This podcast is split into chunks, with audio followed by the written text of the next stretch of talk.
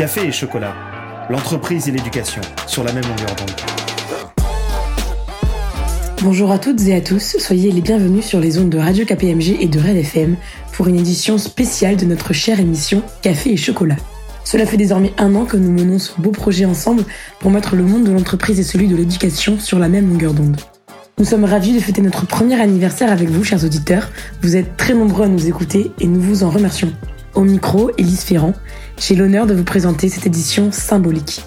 Au programme, tout d'abord, l'édito de Bouchra Aliwat, la secrétaire générale de la Fondation KPMG. Bouchra nous dira comment KPMG a fait le choix il y a 15 ans de lutter contre le déterminisme social et a facilité l'insertion professionnelle de milliers de jeunes issus des quartiers populaires et ruraux.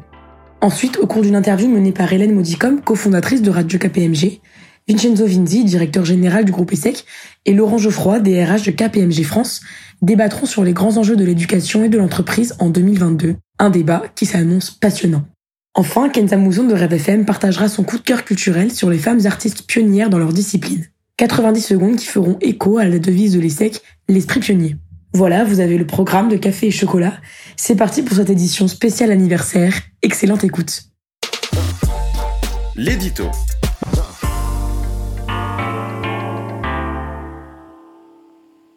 Éducation, entreprise, entreprise, éducation. Deux univers qu'on oppose parfois, mais qui sont pourtant indissociables. Le fondement de toute société réside dans sa capacité à préparer l'avenir de ses enfants. Un avenir offrant un accès égal à l'éducation et au monde de l'entreprise. Est-ce le cas en France en 2022 Le système éducatif français est-il égalitaire? C'est une question légitime au vu du nombre élevé de décrocheurs et du débat autour de la reproduction des élites. Les enfants d'ouvriers, d'employés sont en effet très peu représentés en classe préparatoire aux grandes écoles. Or, même si du côté des entreprises, les questions liées à la diversité et l'inclusion sont devenues des sujets prioritaires, force est de constater que le chemin à parcourir est encore long pour atteindre l'égalité des chances et l'égalité des genres notamment. Chez KPMG, le chemin vers la diversité a été entrepris il y a 15 ans quand notre cabinet a décidé de créer sa fondation d'entreprise et d'axer son action vers les lycées professionnels situés dans les quartiers populaires et ruraux. En 2007, notre ambition était claire. Donner à chaque jeune la chance d'avoir une profession à la hauteur de ses ambitions, quel que soit son diplôme ou son lieu d'habitation. KPMG souhaitait ainsi lutter contre le déterminisme social et créer une passerelle entre le monde de l'entreprise et ses milliers de jeunes en devenir. C'est comme cela qu'est né le programme Lycée de la réussite. En 2007, quatre lycées faisaient partie de notre programme. Aujourd'hui, ils sont 40. En 2022, nous accompagnons près de 70 classes de bac professionnel ou de BTS dans une trentaine de villes, de la banlieue parisienne, de Roubaix à Nantes, en passant par les quartiers nord de Marseille ou Épinal grâce à nos professionnels qui interviennent dans les lycées, grâce à des événements comme les rencontres métiers ou les journées découvertes ou même les stages au sein de KPMG. Nous avons ouvert le champ des possibles en 15 ans à plus de 15 000 jeunes. Des jeunes qui étaient convaincus que le monde de l'entreprise, situé à la défense ou dans les grandes villes, n'était pas fait pour eux. Avec des formations, du mentorat, des projets pédagogiques et culturels ou tout simplement de l'écoute, des conseils, il est possible d'expliquer le fonctionnement de l'entreprise et ses codes. Il est possible de gommer les inégalités. À ce propos, une anecdote. Lors d'une journée découverte, un professeur me dit Je n'ai jamais vu mes élèves comme ça. Attentifs, motivés, participatifs. Vous les avez transformés en une seule journée chez KPMG. Oui, les leviers d'action sont assez simples. Il faut ouvrir les portes à cette diversité et favoriser l'égalité des chances partout et pour tous. Mais il faut aussi changer notre regard sur ces formations professionnelles et sur ces jeunes issus de milieux populaires ou ruraux. L'avenir de notre jeunesse se construit aujourd'hui et nous sommes tous concernés car le monde de l'éducation et le monde de l'entreprise font partie d'un seul et même monde, le nôtre. L'interview.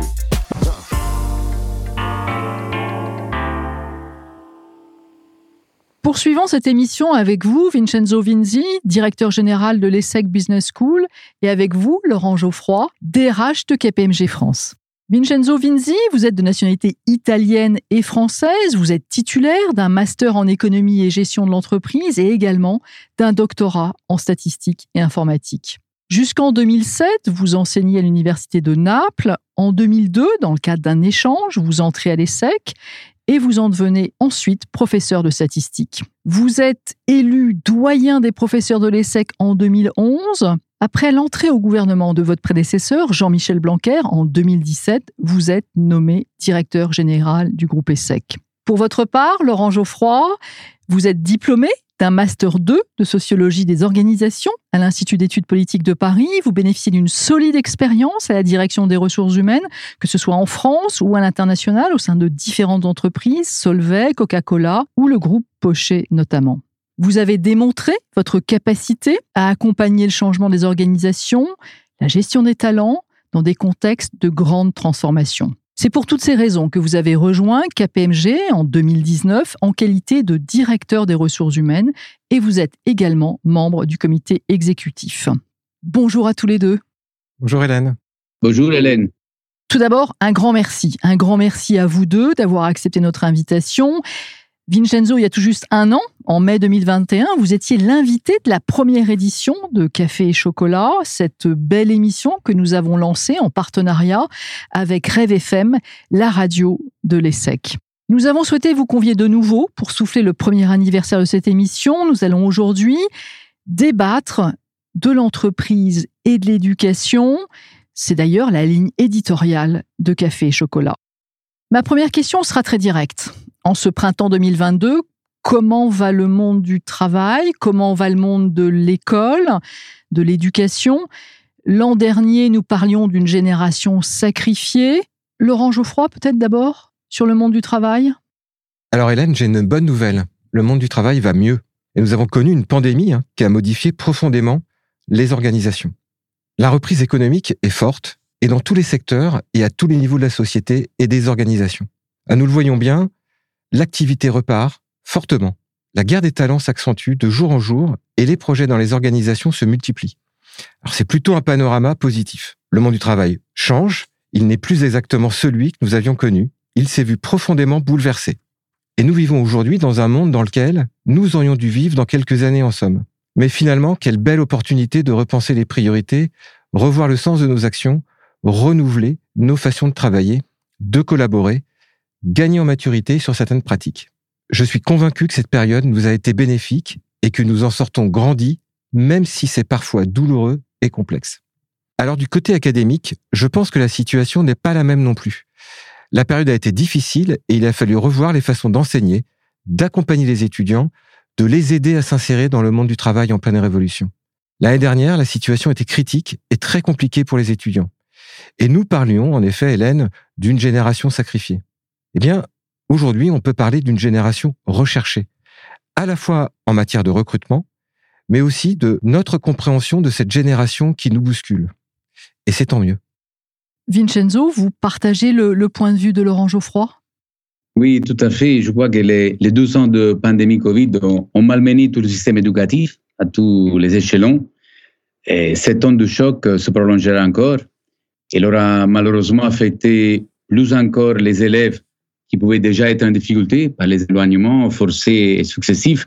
En revanche, pour les élèves que j'ai bien appelés en phase avec le monde éducatif, celles et ceux qui étaient autonomes ou bien entourés, elle leur fait expérimenter et parfois apprécier les possibilités ouvertes par la formation en distanciel, qui ne remplace pas la formation en présentiel, mais qui peut l'enrichir, euh, peut la compléter et peut la rendre encore plus efficace.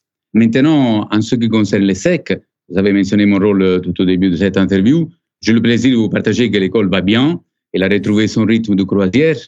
Dès 2020, pour faire face aux successions de confinements et déconfinements, nous avions décidé d'un investissement exceptionnel de 2 millions et demi d'euros pour renforcer l'enseignement en mode hybride ainsi que présentiel et distanciel. Et je crois que nous sortons renforcés de, de cette épreuve à la fois le corps d'enseignants-chercheurs, les étudiants, les fonctions administratives.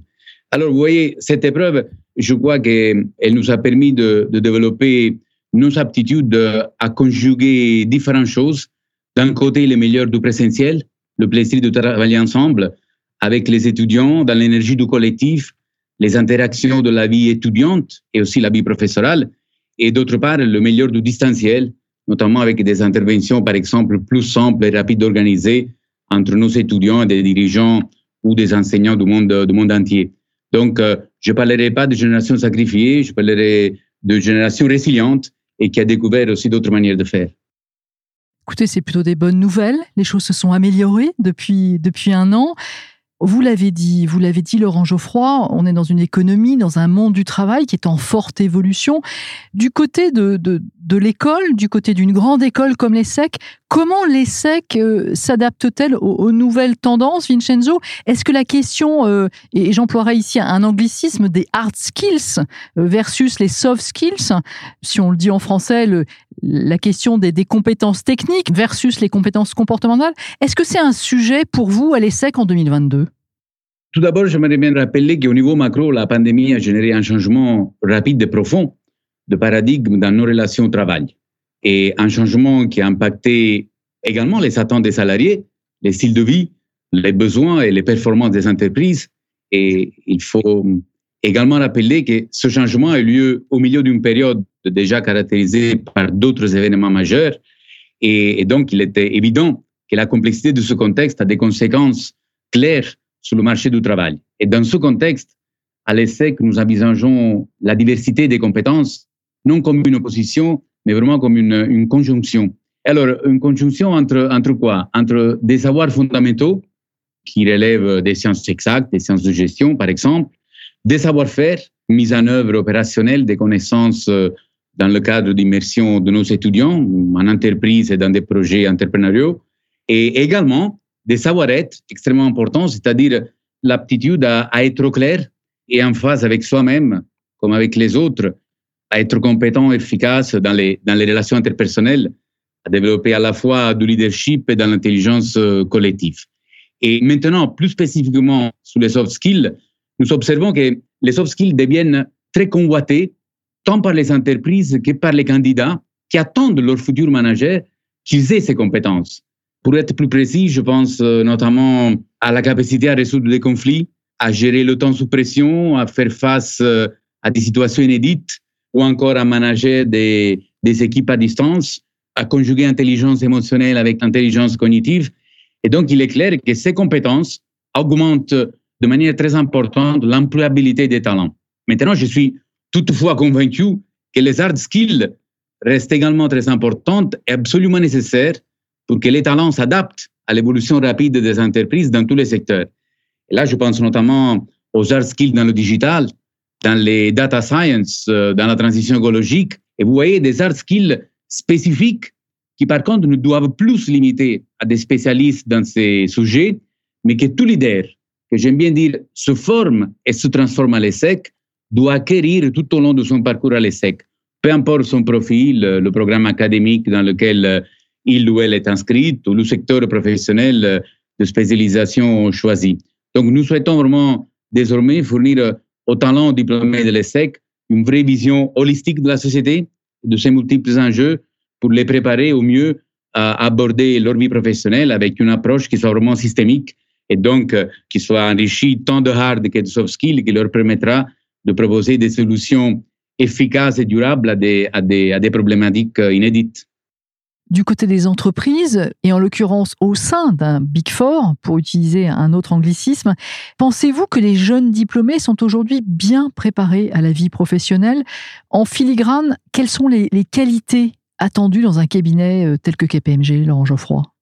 Déjà, je, pense qu'on va se rejoindre avec euh, Vincenzo. J'ai beaucoup apprécié euh, ce qu'il a dit sur la conjugaison entre les, compétences émotionnelles et, cognitives hein, dans, un monde qui change, où on est très à l'écoute de ce que nous disent les, étudiants et les, jeunes diplômés. Et il faut reconnaître que toutes les écoles et les universités aujourd'hui ont su adapter leur parcours euh, académique et pédagogique et euh, tout à fait euh, admirable. On a de nombreuses relations durables qui sont établies entre ces établissements et, et les entreprises, justement pour rester cohérents par rapport à la réalité vécue dans le monde professionnel faire cette cohérence entre entre ces deux mondes finalement qui se qui se rejoignent. Donc euh, on a des partenariats, des chaires qui sont des vecteurs intéressants pour maintenir un programme d'apprentissage adapté aux étudiants. Je crois que les jeunes diplômés restent aujourd'hui bien préparés à la vie professionnelle, grâce justement à l'adaptation euh, des écoles et des universités. Donc au-delà de ce qu'ils apprennent en cours, ils ont aussi de nombreuses occasions d'échanger avec des opérationnels en entreprise, que ce soit au cours de forums, pendant les processus de recrutement, ou tout simplement à travers des réseaux sociaux. Et chez KPMG, on est extrêmement sensible aux compétences comportementales, ainsi qu'aux expériences des candidats. Et mes équipes et moi, on accorde une euh, grande importance à avoir une vision plus large et holistique du candidat, si je puis dire. Comprendre son parcours, ses, choix, être à l'écoute, ses réussites, parfois aussi ses échecs, qui forgent aussi euh, une personnalité, ce qui l'anime, ses valeurs. Donc comme, comme qualité, je dirais euh, l'esprit critique, la créativité, la curiosité, le sens de la collaboration, l'empathie, toutes ces qualités sociales et émotionnelles qui deviennent indispensables dans des environnements qui sont contraints, en mouvement, bousculés, que nous connaissons. Et elles sont, à mon sens, même parfois plus puissantes que les savoirs techniques qui peuvent s'apprendre au travers de formations spécialisées ouvertes à tous. Enfin, ces compétences sont aussi une façon, et ça c'est vraiment très important dans mon métier, c'est une conviction forte qui m'anime, c'est une façon aussi de valoriser la diversité des profils et des parcours et d'en faire une richesse pour les organisations. La diversité fait la richesse, comme on dit, comme dit la maxime. Si on se place maintenant du côté des étudiants et également des jeunes diplômés, hein, qui sont en général à peine plus âgés que les étudiants, la quête de sens au travail, c'est devenu une valeur cardinale, tout comme la question de la responsabilité sociale, sociétale et environnementale de l'entreprise. Diriez-vous que, que les attentes des, des, jeunes étudiants des, ou des jeunes diplômés ont changé? Et là, je, m'adresse à, à, vous deux, je vous pose la question à tous les deux. Vincenzo, peut-être d'abord, Vincenzo Vinzi, si vous voulez répondre? Oui, ma réponse est sans aucun doute oui. Et je suis convaincu qu'elles ont changé durablement, profondément, structurellement. Oui, lorsque lorsqu'on parle de sens, il y a plusieurs significations à prendre en compte. C'est le sens euh, comme direction, où va-t-on? Le sens comme signification, pourquoi fait-on les choses Et à ce titre, le, la quête de sens impacte plusieurs dimensions. Il y a des dimensions de l'individu, individuel, c'est-à-dire la volonté de chercher, trouver du sens dans ce qui est accompli dans le cadre des études, des stages et du parcours professionnel à venir, mais également la volonté de se sentir euh, désiré, reconnu en tant que personne. Et enfin, c'est également la, la volonté de contribuer, de s'épanouir soi de s'épanouir euh, avec et par les autres dans une énergie à la fois singulière et collective qui dépasse souvent le cadre de l'entreprise pour aller vers, vers, la société dans son ensemble. Et, du coup, vous voyez bien qu'il s'agit d'une vraie nouvelle conception de la réussite, de l'accomplissement.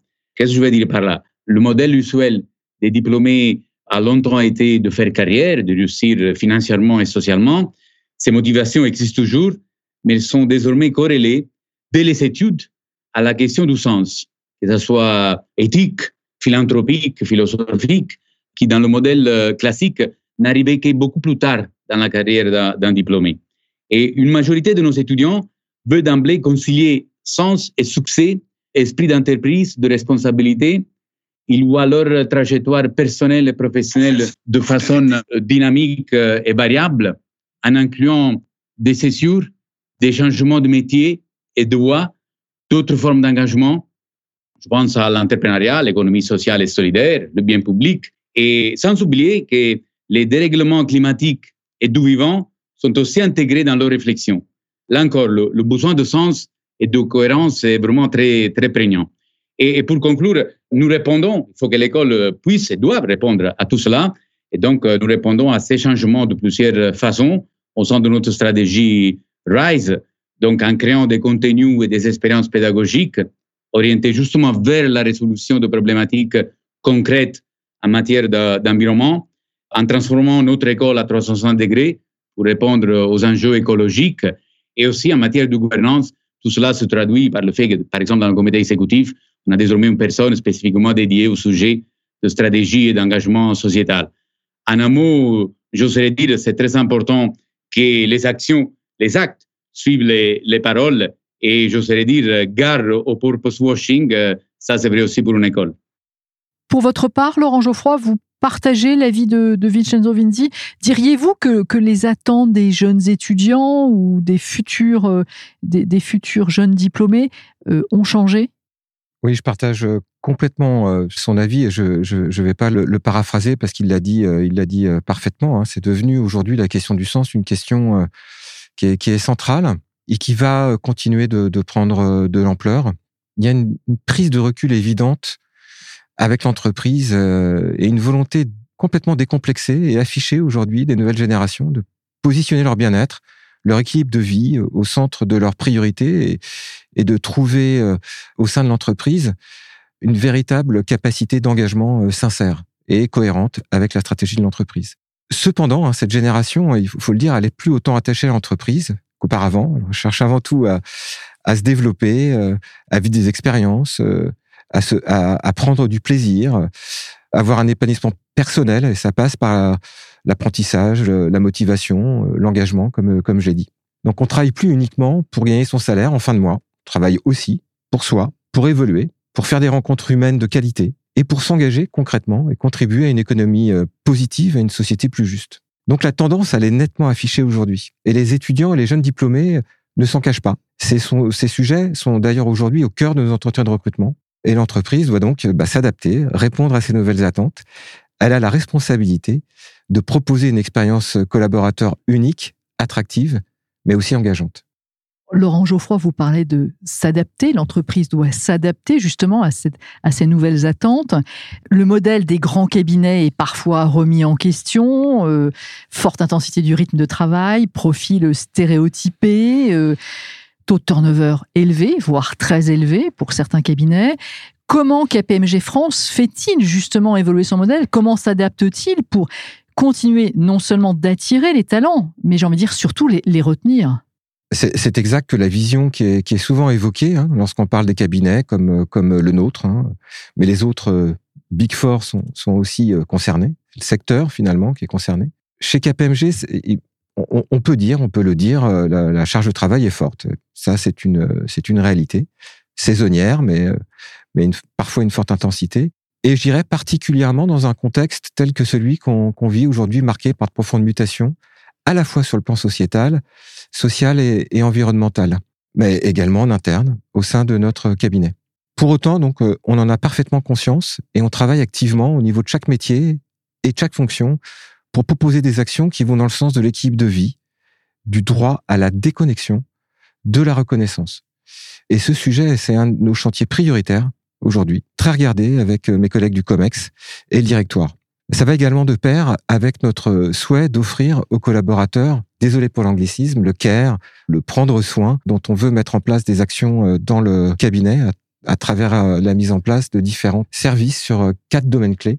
La tête, le corps, l'assiette, ce qu'on mange, c'est important, et la vie d'équipe qu'on veut valoriser euh, également euh, au même plan, pour permettre d'avoir un meilleur rythme de vie, un état de bien-être et un bon épanouissement personnel et professionnel. Une question qui est dans un, dans un ordre d'idées un peu différente, euh, mais toujours liée bien sûr au monde de l'éducation. Vincenzo Vinzi, on, évoque souvent la question de la reproduction des élites en France. Hein. Comment une grande école comme l'ESSEC se saisit-elle de ce sujet et comment joue-t-elle son rôle d'ascenseur social?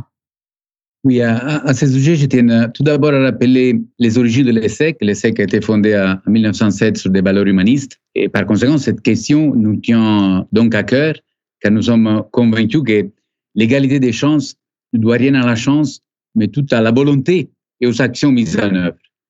Concrètement, euh, dès 2002, l'ESSEC fut la première grande école en France à créer un programme de tutorat une grande école, pourquoi pas moi, afin de permettre à des lycéens de quartiers défavorisés de trouver leur voie en visant des études longues et ambitieuses. Et ce mécanisme a depuis essaimé auprès d'une centaine de grandes écoles. Et depuis 20 ans, nous avons renforcé la diversité sociale et territoriale des jeunes qui rejoignent nos formations en créant le Centre Égalité des chances qui a également pour but de former tous nos étudiants aux enjeux sociaux, quel que soit leur cursus. Autre exemple, en 2008, nous avons collaboré le dispositif Les Cordées de la réussite, qui a ensuite été mis en œuvre au plan national par l'État. Et ces cordées entre grandes écoles et universités, lycées et collèges concerne 200 000 élèves chaque année, dont 70% vivent dans des quartiers de la politique de la ville. Depuis, nous élaborons sans cesse de nouvelles actions pour l'égalité des chances. Il y a beaucoup d'exemples, même récents. Juste pour vous partager quelques exemples, notre école a constitué au fur et à mesure de nouveaux programmes. Je pense à phare, euh, CAP Prépa, CAP SEC, CAP BBA, etc., euh, dédiés à l'ouverture sociale dans les classes préparatoires ou à l'accompagnement et au soutien des élèves et des étudiants boursiers, à l'aide à l'orientation dans l'enseignement secondaire.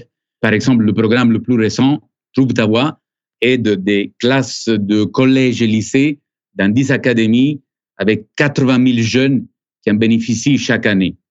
Et depuis 2022, nous avons instauré un double appel à l'oral qui permet à, à, une quarantaine de candidats boursiers de rejoindre les étudiants admissibles au SORO du concours Grande École.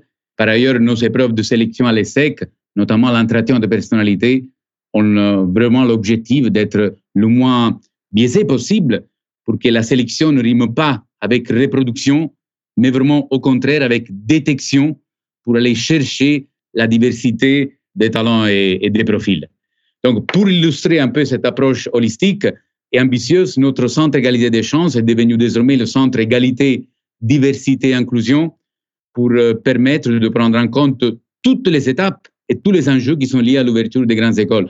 Car, euh, oui, pour, euh, pour conclure sur ce, sur ce thème, il ne suffit pas d'entrer, il faut aussi être guidé dans un milieu dont on ne maîtrise pas forcément les codes.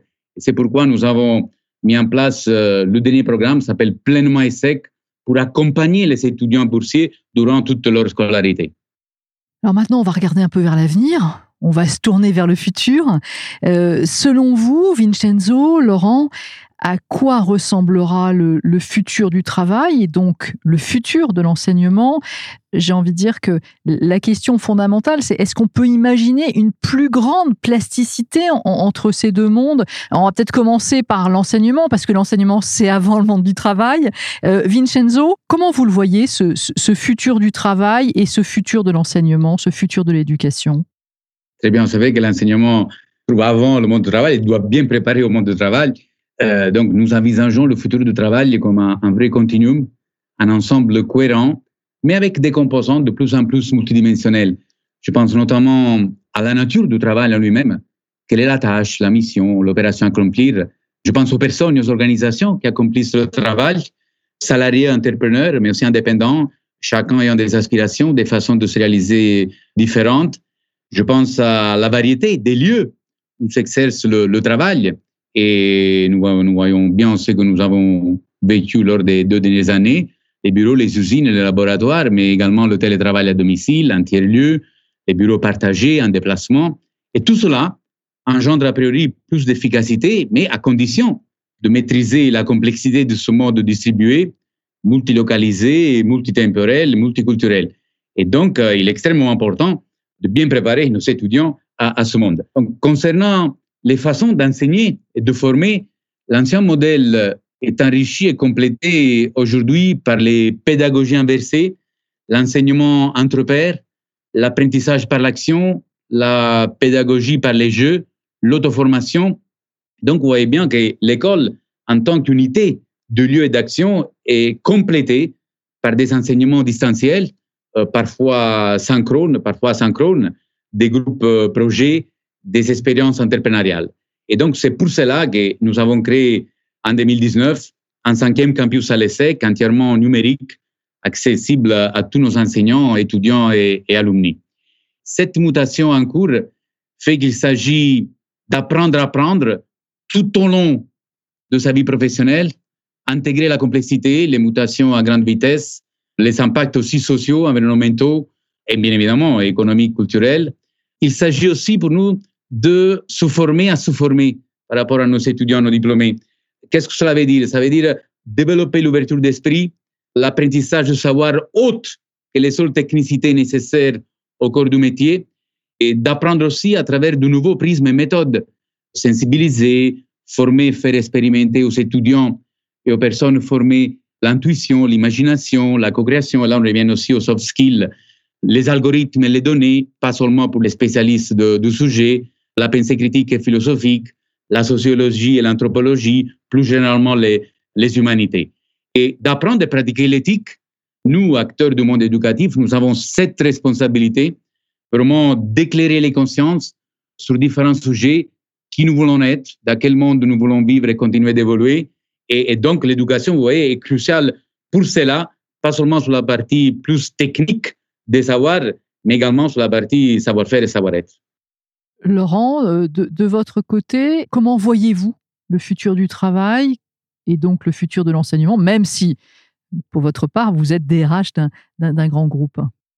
C'est une question euh, à la fois difficile et, euh, et en même temps fascinante de, de, se, de se projeter euh, en essayant de, de prendre ce qu'on ce qu'on qu'on observe aujourd'hui. Donc, moi, je dirais que le monde du travail, il sera beaucoup plus ouvert sur l'extérieur avec euh, des collaborateurs ou euh, des salariés euh, qui vont en effet baser leur développement sur de l'apprentissage en continu et pas forcément à l'intérieur de l'école, comme le dit Vincenzo, mais je pense que le digital, les algorithmes et tout ce que Internet propose aujourd'hui permettent de s'auto-former.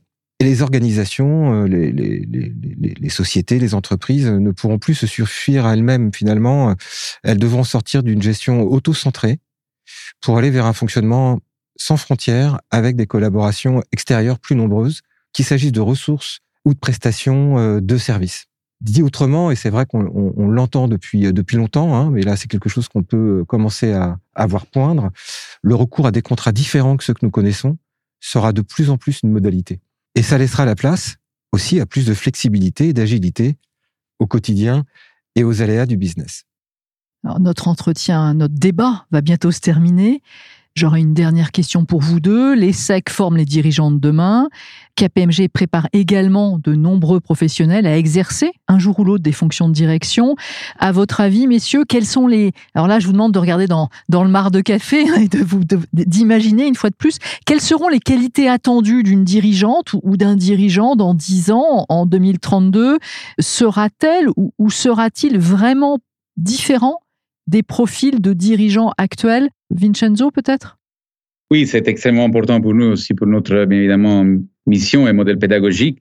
Je dirais qu'il y a tant des invariants dans les qualités d'un dirigeant que des nouvelles qualités, compétences attendues. Donc, euh, parmi les, invariants, je mentionnerai la hauteur et la finesse de vue, ce qui englobe aussi bien la capacité à penser, à inscrire une, une stratégie dans le, dans le temps long, que d'être attentif aux signaux faibles, mutations qui s'annoncent. Je mentionnerai également l'exemplarité, la cohérence entre parole et action, écoute, euh, décision avec euh, la recherche de l'équité, la justesse, dans un intérêt collectif de l'organisation et, des êtres qui la font vivre.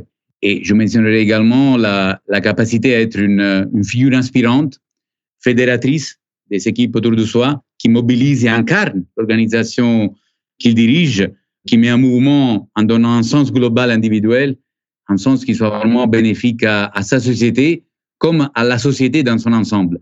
Et là, voilà, je donner quelques exemples de d'invariants de qualité d'un dirigeant et pour vous partager quelques quelques éléments sur euh, les nouvelles qualités et compétences attendues, je parlerai de la plasticité des intelligences mobilisées. Je veux dire par là intelligence logique, celle du dirigeant et des équipes, appuyée par les algorithmes et les systèmes décisionnels, intelligence également relationnelle et collective, euh, intuitive, émotionnelle et créative. Il existe aussi un équilibre, à mon avis, à trouver entre l'affirmation de convictions profondes, qu'elles soient de nature économique, de nature euh, éthique, et la capacité du dirigeant à se remettre en cause dans la chronologie ou l'orientation des décisions stratégiques. Il faudra, dans la, dans la période que nous sommes en train de vivre, rester intransigeant sur l'essentiel, ce qui veut dire faire grandir les personnes, les organisations, les environnements dans, le, dans lesquels on agit, tout en sachant trouver des moyens d'action en phase avec les défis climatiques et sociaux, sans tomber dans, dans le travers de solutions simplistes. Et enfin, et ce sera peut-être la plus difficile à accomplir comme mutation, je pense que tout dirigeant, dès à présent, doit refonder entièrement sa vision de l'économie en passant de l'ancienne vision qui reposait sur le mythe d'une planète euh, Terre euh, aux ressources infinies, en vision rationnelle et réelle, holistique. On a répété ce mot à plusieurs reprises euh, lors de cette, cet entretien. Toujours créatrice de valeur qui non seulement préserve les personnes et les ressources, mais parviennent même à être impact positif pour, euh, pour l'environnement. Et donc constituer une économie que j'aime bien appeler régénérative, une vraie économie de vivant. Donc pour finir, je, je suis vraiment convaincu que, que définir ce cap et le tenir, le définir c'est important, le tenir c'est c'est pas moins important, avec conviction mais aussi avec euh, d'optimisme, c'est vraiment le défi de tout dirigeant au XXIe siècle un dirigeant donc qui aura de multiples qualités. Je ne sais pas si ce sera une femme ou si ce sera un homme. Laurent, pour vous, comment sera ce, cette dirigeante, ce dirigeant en, 2032 Chère Hélène, merci pour cette transition parce que je voulais justement dire que j'aimerais que dans les années qui viennent, on parle autant de dirigeantes que de dirigeants. On a une, une, vraie parité. Hein. C'est, je pense que c'est extrêmement important pour pour la société. Et pour faire simple, je resterai sur des, des, des, compétences qu'on connaît aujourd'hui, euh, mais qui seraient certainement renforcées. Donc, de, fortes compétences humaines.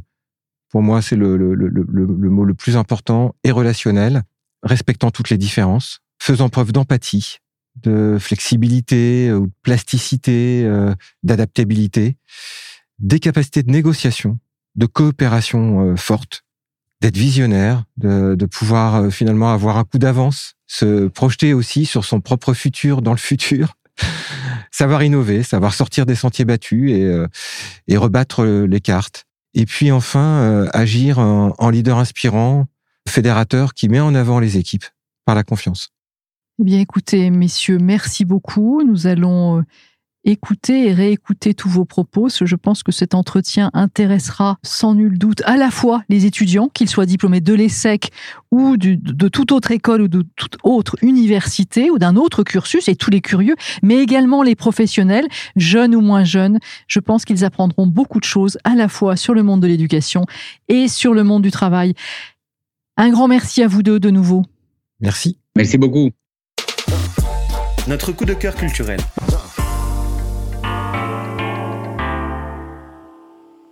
L'esprit pionnier, telle a été longtemps la devise de l'ESSEC. Aujourd'hui, j'aimerais justement rendre hommage à celles qui ont été les pionnières dans leur discipline, les femmes artistes dans le Paris des années folles. Pour cela, je vous invite à une exposition nommée Pionnières au Musée du Luxembourg dans le quartier latin, qui retrace le rôle des femmes dans le développement des mouvements artistiques de la modernité. Au début du XXe siècle, Tamara de Lampica, Tarsila do Amaral ou encore Shana Orloff accèdent enfin aux grandes écoles d'art, jusqu'alors réservées aux hommes. Elles seront les premières femmes à être reconnues comme des artistes, à posséder des ateliers, galeries ou maisons d'édition. Elles porteront également le grand mouvement de libération de la femme en prônant des idées qui aujourd'hui nous semblent naturelles. Porter les vêtements que l'on souhaite, dessiner ce qui nous plaît, choisir son époux ou choisir de ne pas se marier. Souvent peu reconnues dans leur travail, elles développeront l'interdisciplinarité et la performance dans leur création pour multiplier les sources de revenus en s'imposant davantage dans ce monde de l'entre-soi masculin qu'est l'art. Peinture, sculpture, photographie, films, œuvres textiles et littéraires, ces artistes ne manqueront pas d'inventivité pour exprimer leur talent et enfin être considérés à leur juste valeur, souvent à titre posthume. En vous promenant au musée du Luxembourg, vous arpenterez aussi le Paris des années folles, à travers le quartier latin, les fêtes nocturnes, Montmartre et Montparnasse. Vous serez aussi probablement interpellé par l'esprit avant-gardiste des œuvres présentées et des questions qu'elles soulèvent. La Chambre bleue de Suzanne Valadon en est la parfaite représentation. Il s'agit d'une odalisque complètement reconsidérée. La femme allongée n'est pas nue, mais habillée. Elle fume, elle est accompagnée de livres, tandis que sa tenue de chambre et son attitude nonchalante laissent penser qu'elle est simplement dérangée dans son repos, sans l'évocation érotique traditionnelle des odalisques. Au-delà de la question de l'émancipation de la femme, ces artistes nous enseignent finalement que l'esprit pionnier est avant tout le goût de l'effort. Loin d'attendre qu'on les reconnaisse dans leur discipline, elles ont multiplié les compétences pour provoquer le destin et imposer leur vision de l'art et de la société. Elles transformeront les codes de l'art sans attendre la validation de leurs contemporains, mais en triomphant d'elles-mêmes. Elles ont pressenti et accéléré les changements de la société et sont aujourd'hui de véritables inspirations artistiques et des modèles d'influence pour toutes celles et ceux qui souhaitent être pionniers dans leur discipline. Filez vite au Palais du Luxembourg, l'exposition est ouverte jusqu'au 10 juillet 2022.